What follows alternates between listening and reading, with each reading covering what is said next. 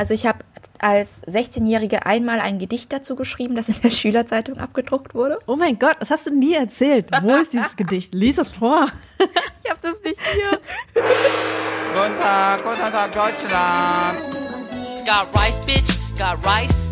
Got food, got soup, got spice. Nach den bislang brutalsten ausländerfeindlichen Krawallen vergangene Nacht in Rostock I'm sorry, mama, that I am not a doctor. That I rap about the Hallo und herzlich willkommen zum Podcast Rise and Shine. Hier erzählen wir jeden Monat Geschichten aus der wirtdeutschen Diaspora. Am Mikrofon begrüßen euch Vanessa Wu, Journalistin aus dem Home Studio in Berlin. Hoffentlich hört man die Straße und meine Katzen nicht so laut.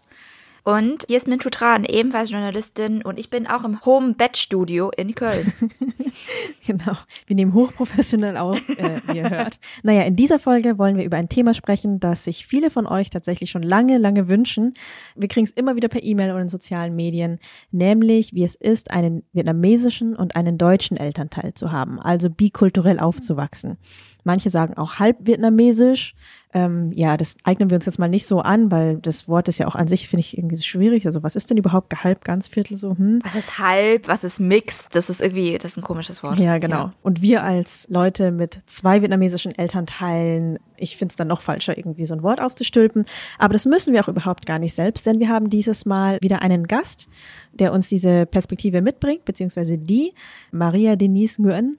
Hallo, schön, dass du da bist. Hallo. Weil wir ganz viele Fragen an dich haben, werden wir das Gespräch in zwei Folgen aufteilen. Ihr kennt das vielleicht noch von den Mental Health Folgen mit Mai Hương. In der ersten Folge wird es vor allem um die Erfahrungen von Maria gehen, um ihre persönlichen Erfahrungen.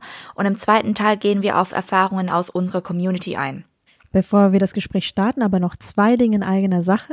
Erstens, dieser Podcast finanziert sich ausschließlich über Spenden. Das heißt, wenn ihr unsere Arbeit unterstützen wollt, könnt ihr das monatlich auf Steady tun. Der Link ist steady.fm slash rise and shine oder auch einmalig über PayPal. Der Link dazu ist paypal.me slash rise and shine podcast. Wir verlinken es auch nochmal in den Show Notes und an dieser Stelle auch noch ein großes Dank an alle, die uns schon unterstützen und diese Arbeit möglich machen. Und eine zweite Sache, wir haben endlich eine Homepage. Also wir haben endlich ein digitales Zuhause. Yay. Das ist super cool. Und zu verdanken haben wir diese Homepage auch einem Hörer, der auch ein ganz fantastischer Datenjournalist ist bei der Rheinischen Post und Illustrator, Phil Nin. Er hat auch das Cover unserer letzten Folge zu Hamburg 1980 illustriert. Checkt unbedingt mal seine Arbeit aus. Wir fühlen uns mehr als geehrt, dass er sich die Zeit nimmt für uns und uns unter die Arme greift. Unsere Homepage findet ihr unter riseandshine-podcast.de und mehr zu Phils Arbeit findet ihr auf seiner Instagram-Page, die wir jetzt auch nochmal unter der Folge verlinken. Auf der Homepage gibt es jedenfalls nicht nur alle Folgen und auch die Shownotes dazu, also Links zu noch mehr Quellen und Artikeln und so weiter, sondern auch mehr Infos über uns, vielleicht sogar Dinge, die wir noch nie im Podcast erzählt haben, wer weiß. und wann und wo ihr uns als nächstes auch live sehen könnt. Zum Beispiel in Oktober in Hamburg. Und wir beantworten da auch die uns am häufigsten gestellten Fragen. Zum Beispiel, woher eigentlich der Begriff Wirtdeutsch kommt und warum wir eigentlich den Fokus so eng auf Menschen mit vietnamesischer Familiengeschichte legen und nicht auf, keine Ahnung, alle Menschen mit Migrationshintergrund oder alle AsiatInnen. Genau, also schaut gerne mal vorbei bei riseandshine-podcast.de und jetzt äh, viel Spaß mit unserer neuen Folge. Wir sitzen hier mit Maria Denise Nguyen, beziehungsweise sitzt Maria bei Vanessa im Wohnzimmer in Berlin und ich bin den beiden aus Köln per Skype zugeschaltet. Maria, bevor wir viele Worte über dich verlieren, magst du dich kurz selbst vorstellen? Also wie alt bist du? Wo kommst du her? Was ist deine Familienkonstellation? Also ich bin im Jahre 88 geboren. Ich bin in, noch damals in der DDR ähm, geboren. Äh, mein Vater ist ehemaliger Vertragsarbeiter. Äh, Meine Mutter ist Deutsche, sie kommt aus Sachsen. Ja, und das Besondere vielleicht auch noch zu meiner Person ist, dass mein leiblicher Vater, der ist auch Vietnamese, den kenne ich gar nicht. Mein jetziger Vater, den ich jetzt als mein Vater eben mein Leben lang bezeichne, weil er für mich immer schon mein Vater war, ist aber auch zufälligerweise Vietnamese. Ganz lange habe ich das nicht gewusst und erst mit ähm, 15 hat meine Mutter mir dann davon erzählt, beziehungsweise ist es zufällig rausgekommen, weil meine deutsche Oma sich dann verplappert hat, weil sie meinte, dass meine Mutter, als ich noch klein war, ist sie sozusagen ihrem ersten vietnamesischen Freund nach Berlin gefolgt um ihn halt zu verabschieden, weil er sollte eben zurückgehen nach Vietnam, weil sein Vertrag dann äh, zu Ende gegangen ist. Das war alles noch vor der Wende. Und da habe ich dann halt gemerkt, hä, wie, wie kann das sein? Und so kam dann das überhaupt erst raus. Was wurde aus deinem ersten Vater? Also meine Mutter hat keinen Kontakt mehr zu ihm. Was sie noch halt weiß, ist ähm, seinen kompletten Namen und die Geburtsstadt, wo er herkommt. Aber wir haben, also sie hat keinen Kontakt mehr zu ihm, auch gar kein Foto. Also ich habe gar keine Informationen. Aber mittlerweile ist es halt auch so. Also es gab halt diese Phase, wo ich natürlich schon gern wissen wollte, wer er ist. Aber dann habe ich gemerkt, okay, das, mit, das hilft jetzt nichts, ihn da weiter zu suchen und habe dann ein bisschen auch die Suche aufgegeben und habe jetzt auch gar nicht mehr so sehr den Drang, dann jetzt meinen leiblichen Vater überhaupt noch ähm, wirklich ähm, ausfindig zu machen. Ähm, meine Eltern haben erst 1992 geheiratet, also schon zwei Jahre nach der Wende. Und ich war ja, wurde geboren ähm, da stand in meiner Geburtsurkunde noch der deutsche Name ähm, meiner Mutter. Und dann 92, als meine Eltern geheiratet haben, haben sie mir eben dann den vietnamesischen Namen gegeben, Nguyen. Äh, und der hat mich natürlich dann schon sehr geprägt. Also durch diesen Namen dann letztendlich, ja, war dann irgendwie offensichtlich, dass ich sozusagen nicht nicht, nur Deutsch sozusagen nur Deutsch bin, genau. Ich frage mich so, weil bei mir zumindest ist es ja so, dass die irgendwie mein Gesicht sehen und gleich merken, hey, wer ist das? Und dann wird gleich gefragt so, ja, woher kommst du? Kriegst du dann auch sehr, so sehr direkte Fragen, wie wir sie bekommen haben, oder wie ist es so bei dir? tatsächlich die Frage war eher mit dem Namen verbunden. Und dann in dem Zusammenhang, sobald ich eben gesagt habe, ein Eltern, also mein Vater kommt aus Vietnam, dann kam ganz oft auch die Rückfrage, ah, das sieht man dir gar nicht an. Oder, ah, okay, ja, jetzt, ja, so ein bisschen kann man es jetzt sehen. Ah, jetzt, wo du das sagst, jetzt sehe ich das.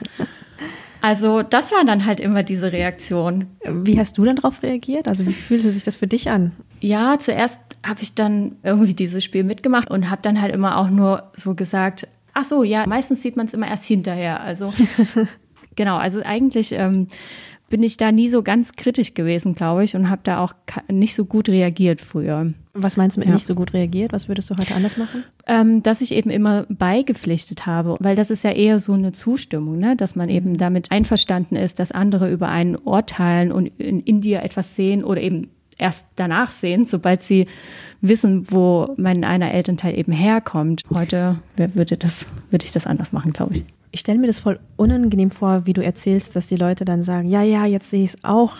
Hast du dann das Gefühl, angestarrt zu werden? So stelle ich mir das gerade vor, dass die Leute an, anfangen, erstmal so richtig zu mustern und in so. Und dann anfangen zu suchen nach bestimmten Merkmalen, die vielleicht irgendwie asiatisch sein könnten.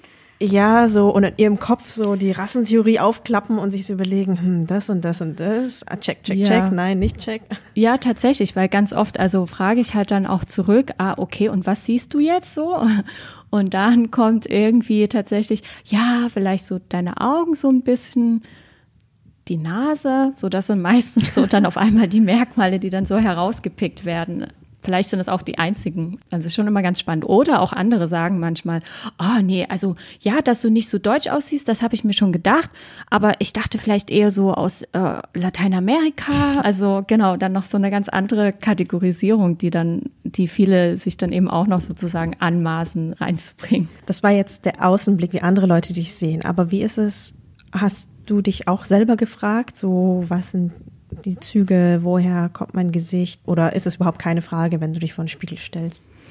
So noch während der Schulzeit, tatsächlich habe ich mich das gar nicht so sehr gefragt. Ähm, habe natürlich schon gemerkt, okay, mein Vater sieht anders aus, er kommt aus Vietnam, aber da habe ich das alles noch gar nicht so realisiert. Ähm, zu Hause die ähm, Sprache zum Beispiel war Deutsch. Wir haben alle miteinander Deutsch gesprochen. Also ich hatte auch nicht das Gefühl gehabt, ähm, dass ich jetzt auch anders bin als die anderen, weil ich auch nur Deutsch sprechen konnte. Das heißt, also ich selber habe jetzt gar nicht so dieses vietnamesisch Sein in mir sofort gesehen. Also weil eben diese Rückmeldungen so unterschiedlich zu mir sind, dass ich mich selber so als White Passing bezeichnen würde. Und ich wahrscheinlich immer auf dem ersten Blick eher als weiße Deutsche gesehen werde und erst dann eben vor allen Dingen durch meinen Nachnamen so auch als nicht weiße Deutsche wahrgenommen werde. Also es hat halt einfach lange irgendwie gebraucht, so richtig zu verstehen, wie ich mich eigentlich auch selber bezeichne oder was ich in mir sehe. Mittlerweile stehe ich vor dem Spiegel und kann überhaupt gar nicht mehr sagen, okay, sehe ich jetzt weiß aus oder sehe ich jetzt irgendwie halb vietnamesisch aus oder asiatisch. Das irgendwie sehe ich das nicht mehr. Aber war das auch für dich jemals eine Frage? Ich glaube, viel mehr war dann eher für mich später, dann gerade dann in der Studienzeit, wo ich überhaupt erst mal so festgestellt habe, okay, das hat ja doch was mit mir ausgemacht, so dieses, dieser eine Teil, dieses vietnamesisch sein.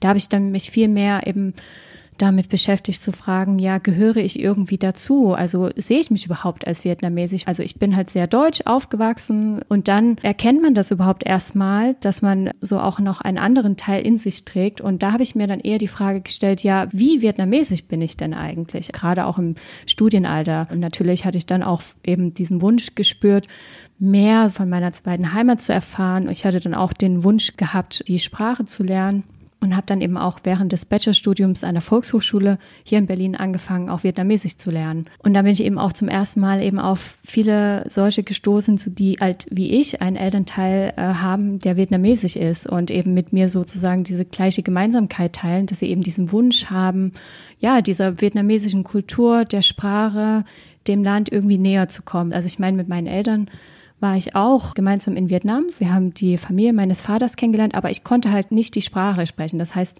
mein Vater war dann immer sozusagen der Übersetzer und das Sprachrohr. Und für mich fühlte sich das so fern an. Also ähm, für mich war das nicht so richtig meine Familie, weil ich Ja. mich halt auch nicht mit ihnen unterhalten konnte. Genau, aber als ich dann eben Vietnamesisch gelernt hatte, hatte ich dann eben auch ähm, den Plan gehabt, ein Praktikum in Vietnam zu machen, in Hanoi nach dem Bachelor, habe das dann auch gemacht. Das war eine sehr schöne, positive Erfahrung. Ich wollte dann halt auch bei der Familie sein und es war das erste Mal allein in Vietnam bei der Familie. Und ich konnte halt dann äh, auch Vietnamesisch sprechen und konnte es natürlich dann auch verbessern. Und das war aber dann wirklich so zum ersten Mal, wo es so Klick gemacht hat, wo ich viel mehr gespürt habe, okay, ähm, ich fühle mich vietnamesischer. Das, also das war eine ganz wichtige Erfahrung für mich, die ich halt machen musste. Aber wie hart ist es, Nguyen mit Nachnamen zu heißen, was ja ein relativ komplexer Name ähm, zum Aussprechen ist? Was, hat, was ist denn deine Version? Wie hast du das denn immer Ah, gesagt? genau. Ja, meine deutsche Version äh, ist, äh, die ich immer, also so stelle ich mich schon seit Kindheit vor, ähm, Nuyen. Ich sage immer Okay. Nuyen. Ich bin Maria Nuyen. genau. Und ich habe auch erst spät äh, gelernt überhaupt, erst als ich eben angefangen habe, dann die Sprache zu lernen, äh, wie man das eigentlich richtig ausspricht. Aber selbst jetzt, wenn mich jetzt Leute fragen, ja, wie spricht man denn deinen Namen aus? Und die Frage kriege ich immer noch, das hat nicht aufgehört, sage ich trotzdem Nuyen, weil ich mir immer denke, ich will den Leuten jetzt kein, also nicht die Mühe machen, dass sie das jetzt irgendwie lernen sollen, noch auszusprechen. Also manchmal die Leute, die ich natürlich herausfordern will, sage ich dann meistens, ach, das kannst du eh nicht aussprechen, das ist viel zu kompliziert für dich. Mittlerweile schicke ich jetzt ähm, von Pocket Hazel, die hat da ja so eine ganz coole YouTube-Folge gemacht zu dem Namen Nguyen. Es heißt Nguyen. Und ihr müsst zuerst an Gwen denken. So wie Gwen Stefani oder äh, die Gwen von Spider-Man, die tot ist. Rest. Und statt dem G von Gwen müsst ihr jetzt den N-Sound von zum Beispiel dem Wort Würsing nehmen. Hm? Und dann müsst ihr das W von Gwen wie ein U rollen. Und dann heißt es Nguyen, Nguyen, Nguyen. Ah, ich kann das so gut. Und mittlerweile schicke ich sogar manchmal Kollegen vor allen Dingen einfach nur diesen YouTube-Link, äh, das YouTube-Video. Äh, Wie krass muss es auch für deine Mutter gewesen sein, dann den Namen von deinem Vater anzunehmen als weiße Frau, oder? Ähm, ja, aber ich glaube, das wollte sie tatsächlich. Also meine Mutter hat immer noch den Namen, also sie hat ihn behalten. Und ich glaube, für sie war das so etwas, wie soll ich sagen, das war eben noch, ja, das war zu der DDR-Zeit ja eben auch noch so ein bisschen kompliziert. Da durften ja eigentlich sowohl die DDR-Regierung als auch die vietnamesische Regierung, die wollten das ja eigentlich gar nicht so sehr, dass da so Beziehungen entstehen zwischen Deutschen und VietnamesInnen. Und äh, meine Mutter, die hat mir das auch erzählt, sie hatte auch Freundinnen gehabt, die, die fanden das, glaube ich, einfach ganz spannend. Das war für sie irgendwie was Neues, so Ausländer sozusagen kennenzulernen. Und ich meine, für sie war das halt auch eine besondere Erfahrung, weil immer dann, wenn sie nach Vietnam gekommen ist, das habe ich ja dann damals erlebt, sie haben sie alle bewundert, weil sie hat auch noch so blonde Haare, ist äh, groß und schlank damals gewesen. Also ähm, sie ist halt sehr aufgefallen, das war damals eben noch 97. Äh, Da war Vietnam, glaube ich, touristisch auch einfach noch nicht so erschlossen. Ich meine, sie hat versucht, ein bisschen Vietnamesisch zu lernen, hat es aber letztendlich nie wirklich geschafft, da irgendwie auf so einem Level zu kommen, dass sie sich hätte mit der Familie unterhalten können. Sie hat gelernt, vietnamesisch zu kochen. Also sie musste dann auch kochen. Also mal, stopp, deine Mutter hat vietnamesisch gekocht? ja, ja. Also weil mein Vater wollte, dass sie halt dann immer das Essen fertig äh, gekocht hat, wenn er nach Hause kommt von der Arbeit. Das war halt auch so eine ganz, ganz traditionelle Rollenteilung, obwohl meine Mutter auch Vollzeit gearbeitet hat. So ist es nämlich nicht. Aber hat er es ihr beigebracht? Er hat es ihr es beigebracht, genau. Oh wow, das ist richtig faul. Aber ja klar, also sehr typische Patriarchenrolle. Ja, voll. Der Mann kommt heim und braucht erstmal Essen. Das heißt also, bei uns äh, gab es halt auch kein Brot zum Abendessen, sondern wir haben tatsächlich Mhm. Reis gegessen und vietnamesisch gegessen. Ähm, bin mit der vietnamesischen Küche aufgewachsen und ähm, ja, mein Vater hat auch manchmal geschimpft, wenn der Reis eben dann nicht gut war, wenn er irgendwie zu trocken war oder zu feucht. Das hat, da hat er meiner Mama auch dann eben gesagt, dass es, ob es jetzt gut war oder nicht. Also er hat das auch verurteilt. Hat dir deine Mutter eigentlich je erzählt, wie sie deinen ähm, leiblichen Vater kennengelernt hat? Ich meine, 19 Jahre alt, er war Vertragsarbeiter. Soweit ich weiß, gab es eigentlich gar nicht so viel Kontakt zwischen den ganzen Vertragsarbeitern und der deutschen Bevölkerung. damals, ich glaube Ende der 80er war das dann schon etwas lockerer. Und es war halt so, dass meine Mutter mit ihren Freundinnen ähm, eben das Heim besucht hat, wo die ganzen VertragsarbeiterInnen untergekommen sind. Und dort haben sie sich getroffen. Ja, aber das Eigenartige ist, dass ich mit meiner Mutter bis heute irgendwie nie so richtig ähm, mal das aufgearbeitet habe, was da eigentlich passierte, weil ich bin mir auch nicht mal sicher gerade, ob der leibliche Vater überhaupt dann noch wusste, dass ich sozusagen sein Kind war. Also sie wurde ja dann schwanger und ich bin mir nicht sicher, ob sie ihm das so richtig gesagt hat, ob der das weiß. Also ich glaube, er weiß es schon, aber zu dem Zeitpunkt, als sie mir dann eben davon erzählte, dass ich eigentlich einen ganz anderen vietnamesischen Mann als leiblichen Vater habe, hat sie mir damals noch gesagt, da waren ja meine Eltern auch noch zusammen, da meinte sie eben, ja, aber sag das ja nicht deinem Vater. Also sie hatte halt Angst gehabt, dass mein Vater mich vielleicht nicht mehr als seine Tochter wahrn, also sieht, wenn ich halt davon weiß, dass es diesen anderen Mann gibt. Also mein Vater wusste aber, dass ich nicht seine leibliche Tochter bin. Aber trotzdem hatte sie irgendwie diese Angst gehabt, dass dann vielleicht das auch auf dieses Vater-Tochter-Verhältnis sich irgendwie negativ auswirken könnte. Wow, das kam dann alles im Studium oder später, dass du das angefangen hast aufzuarbeiten selbst? Vor allen Dingen dann im Studium, genau, habe ich das angefangen aufzuarbeiten. Ich kann mir gut vorstellen, dass es für meinen Vater vielleicht damals auch ähm, eben kurz äh, nach der Wende war das vielleicht für ihn auch ganz gut, dass er eben eine Frau hatte, eine deutsche Frau, die ein Kind hatte. Ähm, vielleicht war das auch für ihn dann einfacher zu bleiben, weil es war ja gar nicht so klar für die ganzen vietnamesischen VertragsarbeiterInnen, ob sie überhaupt bleiben dürfen. Und er war ja dann damals schon mit meiner Mutter zusammen. Und ich glaube, das hat ihm, glaube ich, auch geholfen, einfach dann hier im Land zu bleiben. Wir sind bei der Hälfte der Zeit und beleben mal wieder eine lange vergessene Kategorie, die wir die letzten Folgen gar nicht so hingekriegt haben, aber die wir lieben und äh, viele von euch auch vermissen offenbar. Und zwar ist das die Frage an Asiaten. Und die kommt diesmal von, lass mich vorlesen, äh, Sandra Kibede. Die hat sie uns tatsächlich auch schon im Februar geschickt. Ähm, ich habe eine Frage, nein, zwei. Die erste lautet nämlich, ob ihr euch schon mit Kylie Jenner ähm, getroffen habt, weil sie ja versucht, euren Namen zu trademarken. Und die zweite lautet, ähm, was so eure anderen ähm, Ausdrucksformen sind neben eurem Podcast. Also ähm, ihr sagt immer sehr, sehr coole Sachen, wo ich mich frage, hattet ihr die schon mal in einem Tagebuch aufgeschrieben oder gemalt oder so? Rise and shine, rise and shine. Also ich finde es ja toll, dass Kylie Jenner kostenlos Werbung für uns macht, aber ob sie das weiß. Ja. Aber zu, die zweite Frage finde ich total schön, Mintu. Ähm, was, was hast du denn noch für andere Ausdrucksformen? Für das Thema tatsächlich nicht so. Also ich habe als 16-Jährige einmal ein Gedicht dazu geschrieben, das in der Schülerzeitung abgedruckt wurde. oh mein Gott, das hast du nie erzählt. Wo ist dieses Gedicht? Lies es vor. Ich habe das nicht hier. Weißt du noch einen Teil davon? Ich kann es nicht mehr auswendig, ich kann es nicht mehr rezitieren. Es ging aber auf jeden Fall auch um diese duale Identität und dass beides zu mir gehört und nicht entweder oder bin, sondern dass ich beides bin und dass sich überhaupt nicht ausschließt. Genau, dass es nicht so ein Nullsummenspiel ist, irgendwie sowas. Äh, ja. Wow. Ja, gell? Das mit 16. Ich weiß so, wow. Respekt. So. ich bin voll, voll deep. ähm, genau, das war in der Schülerzeitung abgedruckt. Aber ansonsten künstlerische oder textliche Ausdrucksformen habe ich dafür eigentlich nicht so. Also ich glaube, der Podcast ist äh, das Hauptmedium, wo ich mich damit beschäftige. Und ansonsten, also ich äh, mache ein bisschen Musik und spiele Geige. das ist wiederum sehr asiatisch und keine Ahnung, ich spiele Gitarre und singe gerne, aber das ist halt eine andere Art, um mich auszudrücken. Also ich, man ist ja auch ein multidimensionaler Mensch, hoffentlich. Wir sind ja nicht nur wir Deutsche und wir deutsche Journalistinnen, sondern auch irgendwie so viel mehr. Ja, würde ich auch sagen. Also ich denke jetzt nicht 24-7 über meine Identität nach. Das ist so eine Phase und im Podcast, das ist ein tolles Ventil, um das zu machen. Ansonsten schreibe ich Gedichte, die sind aber nirgendwo veröffentlicht. Das mache ich einfach für mich. Uh, willst du, ein Ja. Exclusive Ich nehme ja schon seit Jahren vor, irgendwann mal zu veröffentlichen, aber ich kann das einfach nicht. Ich bringe es irgendwie nicht über mich. Ich habe das Gefühl, das ist so, so intim. Ich glaube, ich finde sogar meinen eigenen Körper nicht so intim wie meine Gedichte. Ja, und ansonsten ähm, tanze ich schon mein Leben lang. Also ich habe angefangen mit Hip-Hop, dann eher Contemporary Jazz und jetzt tanze ich ganz viel Tango. Und mir tut es auch sehr gut und eigentlich glaube ich, hat es auch etwas mit Identität zu tun, aber auf einer ganz anderen Ebene bei mir. Und zwar ähm, bin ich, glaube ich, viel durch die Welt gegangen und habe mich sehr unsicher gefühlt. Ich habe andere Menschen als sehr feindselig wahrgenommen und mich immer nicht so richtig gefühlt und habe so eine ganz komische, gebückte, krumme Haltung. Und beim Tanz lerne ich mich selbst in meinem Körper, in dem Umfeld, in dem ich mich bewege, zu akzeptieren und das auch zu genießen.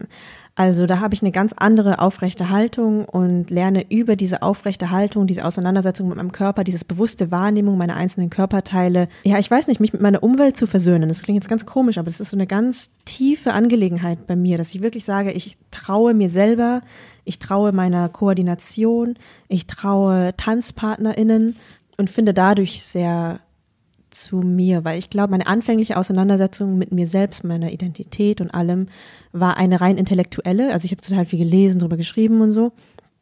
Und das war, das hat aber nicht gereicht. Also irgendwie habe ich das Gefühl, alles muss ich jetzt in Worte packen und habe eine ganz andere Dimension von mir selber vernachlässigt. Und das ist das Körperliche. Und das lerne ich gerade die letzten Jahre. Und da bin ich jetzt voll auf so einem Trip auch. Also ich mache meditiere, tanze, mache ganz viel so Körperarbeit.